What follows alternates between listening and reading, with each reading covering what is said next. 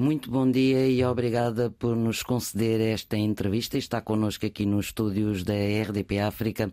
Brahma Camará, como líder do Manda MG15, eu perguntava primeiro por que motivo se candidata a primeiro-ministro. Muito obrigado pelo convite. Bom dia.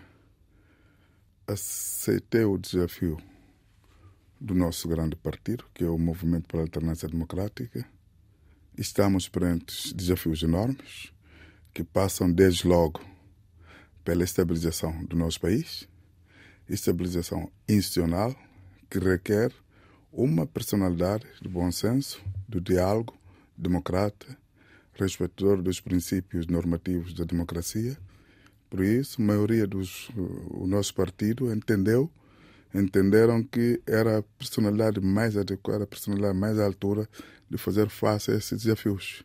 É, promover a paz, a estabilidade, a estabilidade governativa, é, que passa realmente por, por ter boas relações institucionais com o Presidente da República e mais e mais órgãos da soberania do nosso país. Acha que está garantida a segurança informática desta ida às urnas depois das alegações que houve na segunda volta das presidenciais de hackers portugueses terem interferido no sistema? Não, não houve. Aquilo foi falsa questão. Não houve Acha problema de hackers. Não, foi uma falsa questão. Não houve hackers, não houve nada. Até porque posso lhe garantir que o nosso sistema eleitoral praticamente é dos sistemas mais fiáveis, mais seguros que existe. Na Guiné não há condições, não há condições, por mais que queira, não há condições de falsificação dos resultados. Por isso, nós, enquanto Movimento para a Alternância Democrática, nunca recorremos por essa via, porque eh, temos consciência clara que a democracia é feita de resultados, onde pode-se ganhar, pode perder. Portanto, por isso nós aceitamos, somos eh, bons democratas, não inventamos confusões, não somos negacionistas, aceitamos os resultados porque a vida é feita mesmo assim. De derrotas e vitórias. Vitórias e derrotas. Acredita que o seu partido pode obter ou reúne as condições de obter uma maioria absoluta? O nosso partido reúne todas as condições de ganhar as próximas eleições com maioria absoluta. Estamos a trabalhar, estamos a batalhar para conseguirmos uma maioria mais reforçada para que possamos fazer face aos compromissos existentes com a própria comunidade internacional. Temos um conjunto de reformas por fazer no país que foram sempre adiadas. Reforma da Lei Geral do Lei Quadro dos Partidos Políticos, reforma do Regimento da Assembleia Nacional Popular, reforma da nossa Constituição da República, em que realmente se requer uma maioria qualificada para se levar essas reformas a, avante na sede da Assembleia Nacional Popular. Por isso é a nossa profunda convicção de que o país está mobilizado, o povo está mobilizado. E sair agora de um pérplo no norte da Europa ficou mais que provado de que estão criadas todas as condições para uh, atingirmos o, obje o, objetivo que nós propusemos. Sentiu para, o apoio da diáspora? Totalmente. Posso, estou em condições de afirmar aqui aos militantes de Marende que a diáspora está libertada em favor do Marende 15.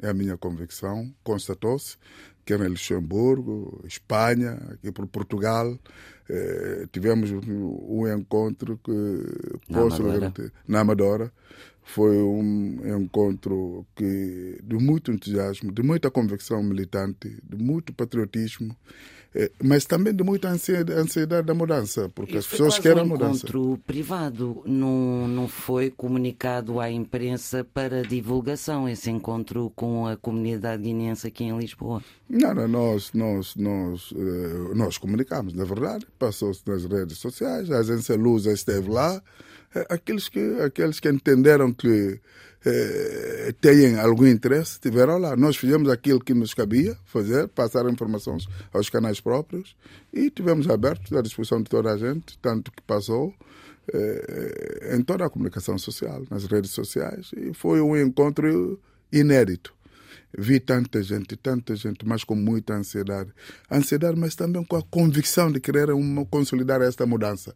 Esta mudança, consolidar esta dinâmica das conquistas, eh, das realizações nas obras públicas, infraestruturas, nas relações internacionais. que o nosso chefe de Estado, presidente da República, general Omar Sissoko Embalo, sabiamente levado a cabo. A Guiné-Bissau hoje está eh, consolidado na arena internacional, graças às relações, à influência eh, do nosso presidente da República. Isso é que nós queremos traduzir também eh, no aspecto governativo para que possamos ter um governo que possa entender muito bem, sem reservas, com o presidente da República, porque é o que o país requer. É preciso estabilidade governativa, é preciso estabilidade institucional e conosco no governo, Madem, posso garantir que vamos ter um presidente, uma maioria, um governo e o país vai arrancar rumo ao desenvolvimento, definitivamente. Como estão as suas relações? Falou de boas relações institucionais com o presidente depois do incidente do ano passado? Não, não houve incidente nenhum. Houve incidente? Houve notícias de que estaria a apontar o dedo ao presidente e depois houve uma ah, resposta. Mas notícias, notícias há e muitas. Depois houve uma resposta da parte do próprio presidente. Não, não, não. Eu, eu, eu sou líder de um partido, sou presidente de um partido político, defendo os princípios eh, estatutários, normativos do nosso partido e agora, as minhas relações com o Presidente da República são extraordinárias, são magníficas. A vida está feita de encontros e desencontros, mas a nossa relação é excelente. Melhor não, não posso reclamar. Acho que estamos muito bem e o país espera muito de nós.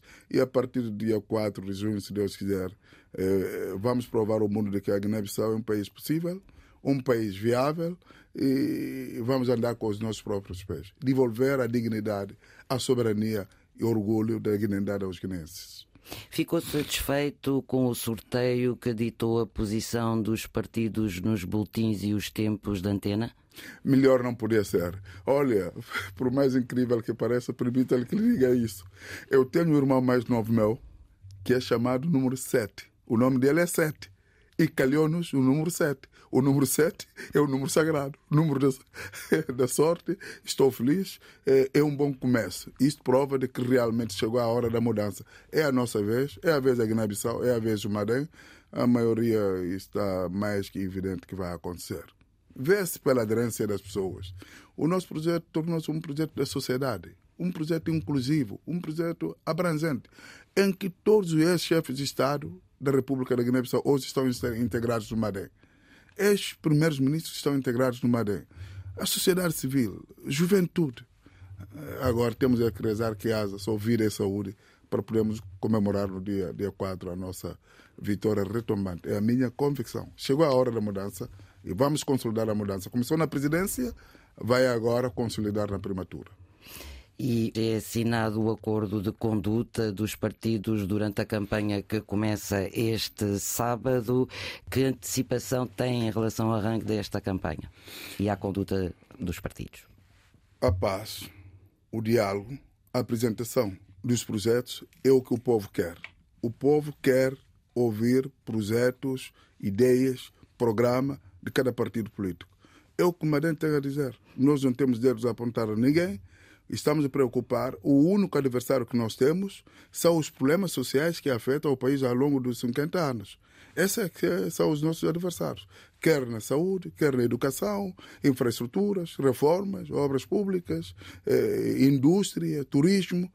Esses desafios é que são os nossos adversários. Por isso, a nossa orientação, enquanto Coordenador Nacional de Madem, é apelar à apresentação dos projetos das ideias, não confrontos. O país está cansado. Nós somos, eu sou conhecido na Guiné como o homem da paz, o homem do diálogo, o homem tolerante. É o que vou continuar a ser ao longo da minha vida. O que tem a dizer sobre os vários ataques que têm sido notícia ao longo dos tempos contra ativistas políticos da oposição, eh, sendo o último caso o caso de François Dias? Não acha que isto põe em causa a credibilidade da democracia na Guiné-Bissau? Todos os países têm os seus, os seus problemas. Nós condenamos, o MADEM condena tudo e quaisquer atos de violência. Primamos pela paz, pelo diálogo e respeito institucional. Portanto, acho que eh, são problemas que aconteceram, mas a Guiné-Bissau está a lutar noite e dia para ultrapassar todos os seus problemas.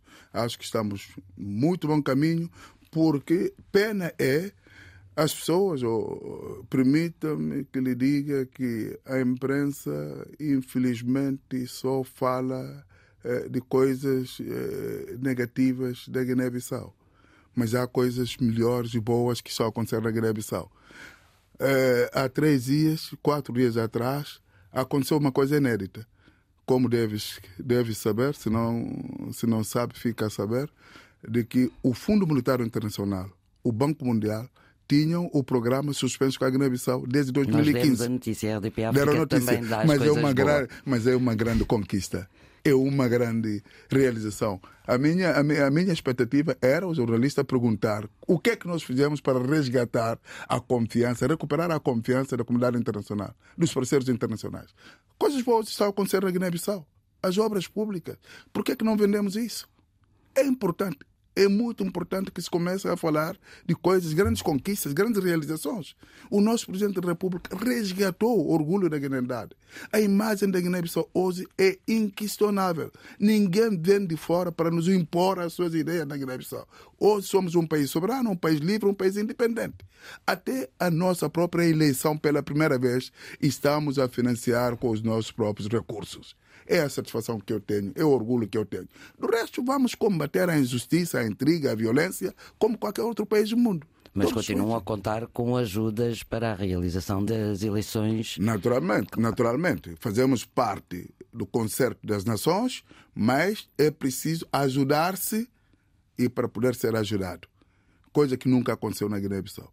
Hoje estamos a fazer uma boa parte dos nossos esforços, dos nossos compromissos com os nossos próprios meios. Isso é importante.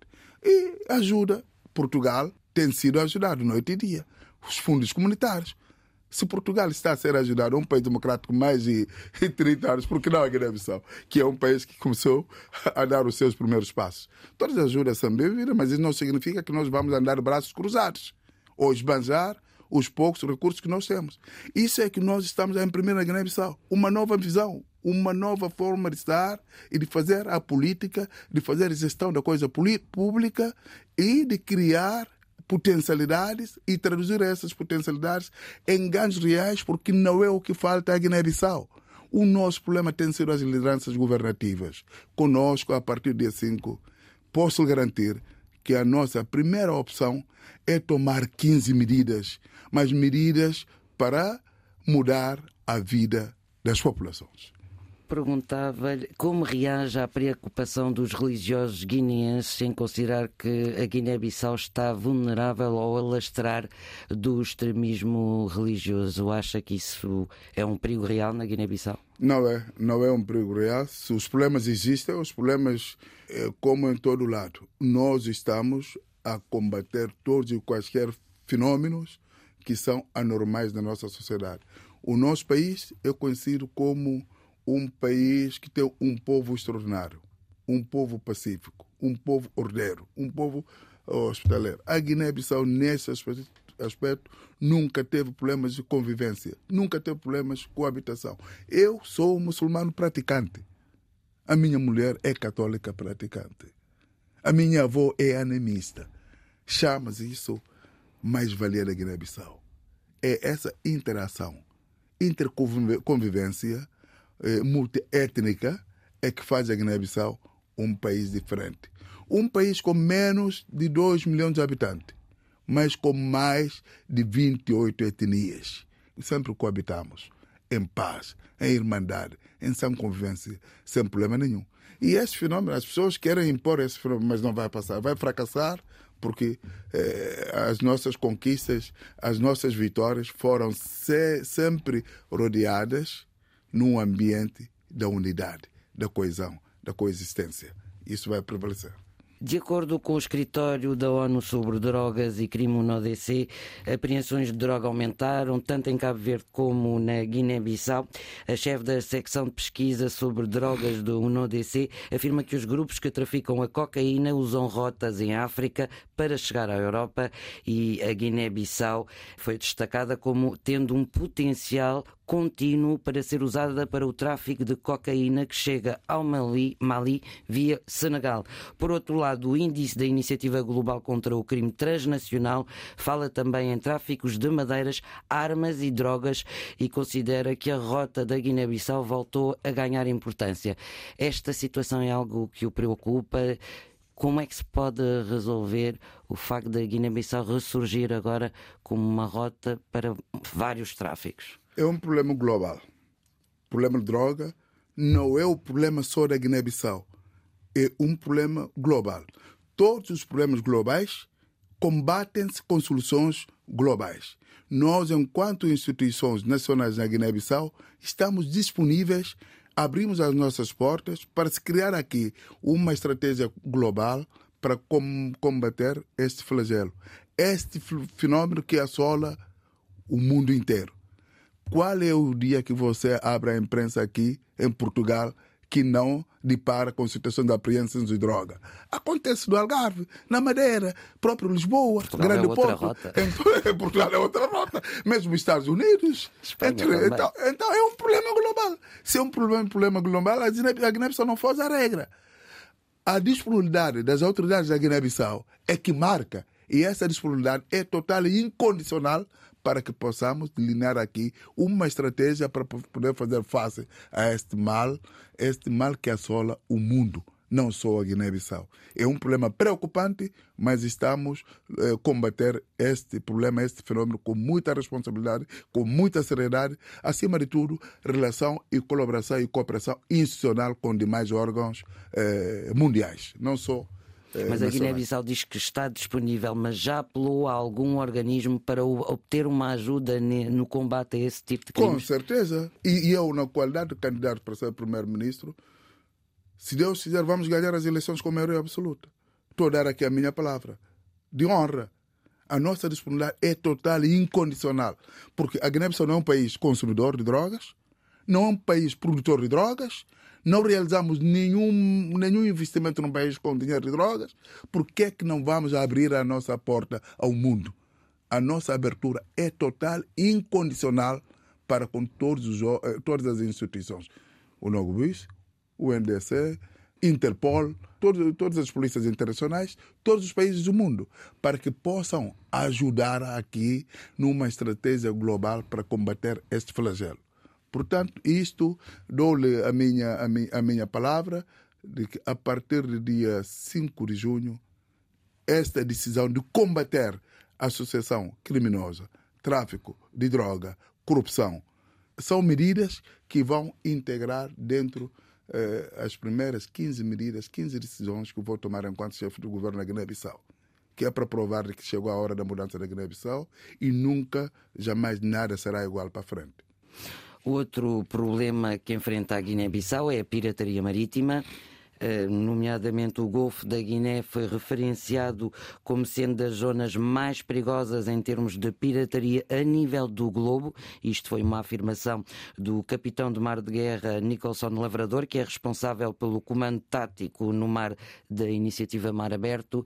O que é que a Guiné-Bissau tem feito para combater este tipo de ações nos seus mares? Exatamente é aquilo que tenho vindo a dizer. Quase a preocupação é a mesma. Eh, pirataria, associação criminosa, tráfico de drogas, exigem soluções globais, estratégias conjuntas, colaborações, quer no quadro multilateral e bilateral. É o que nós vamos fazer. Colaborar com países que, têm, eh, que fazem fronteira marítima com a Guiné-Bissau, arranjar aqui uma estratégia de combate às qualquer, a qualquer pirataria. Porque se isto prejudica o mundo, prejudica muito mais ainda a Guiné-Bissau. Porque o nosso mar é um mar vulnerável e é o mar com maior reserva aliótica. Temos maior reserva de pescado. Como é que nós podemos salvar isso tudo? Pois os pescadores tradicionais queixam-se do aumento também da pesca ilegal na zona. Exatamente. Por isso as instituições dependem das suas lideranças. Os países E o país tem meios O para pa- combater também. vamos criar. Vamos criar porque há condições e há possibilidades. Daí é que eu lhe digo as instituições dependem das suas lideranças. A partir dia 5, a Guiné-Bissau terá um primeiro-ministro dinâmico, capaz, corajoso, competente e que sabe relacionar, tem uma experiência comprovada no setor privado, tem capacidade e relações para incrementar parceiros público-privado e, acima de tudo, tendo uma relação de confiança com Sua Excelência, Senhor Presidente da República, General Omar Sissoko Embalo, tendo essas relações, conquistando o país com maioria absoluta, não há nenhum problema na Guiné-Bissau que não terá solução. A Guiné-Bissau tem recursos, são muitos, tanto debaixo de terra como acima da terra, mas uh, o país tem enfrentado problemas para preservá-los e, sobretudo, para que beneficiem diretamente as populações locais. Como é que resolveria este problema? Eu já lhe disse que o nosso país não, é um país pobre. O problema tem sido as lideranças governativas. Deus abençoe a Guiné-Bissau, deu-nos um chefe de Estado visionário, o presidente da República, que as pessoas têm dificuldade de compreender as ideias dele, as ideias estruturantes dele, mas eu o conheço. E as obras, as conquistas, as realizações dele falam por si.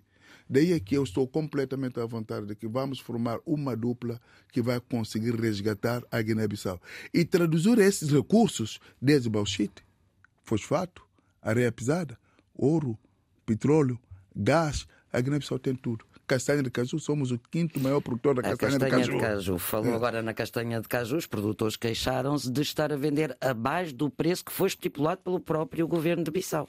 É economia de mercado. É economia de mercado. Estás aqui a falar com o maior exportador da castanha de caju de todos os tempos da Guiné-Bissau, que me custou isto. Sabe o que é, que é isto? Já ouviu falar? É uma medalha.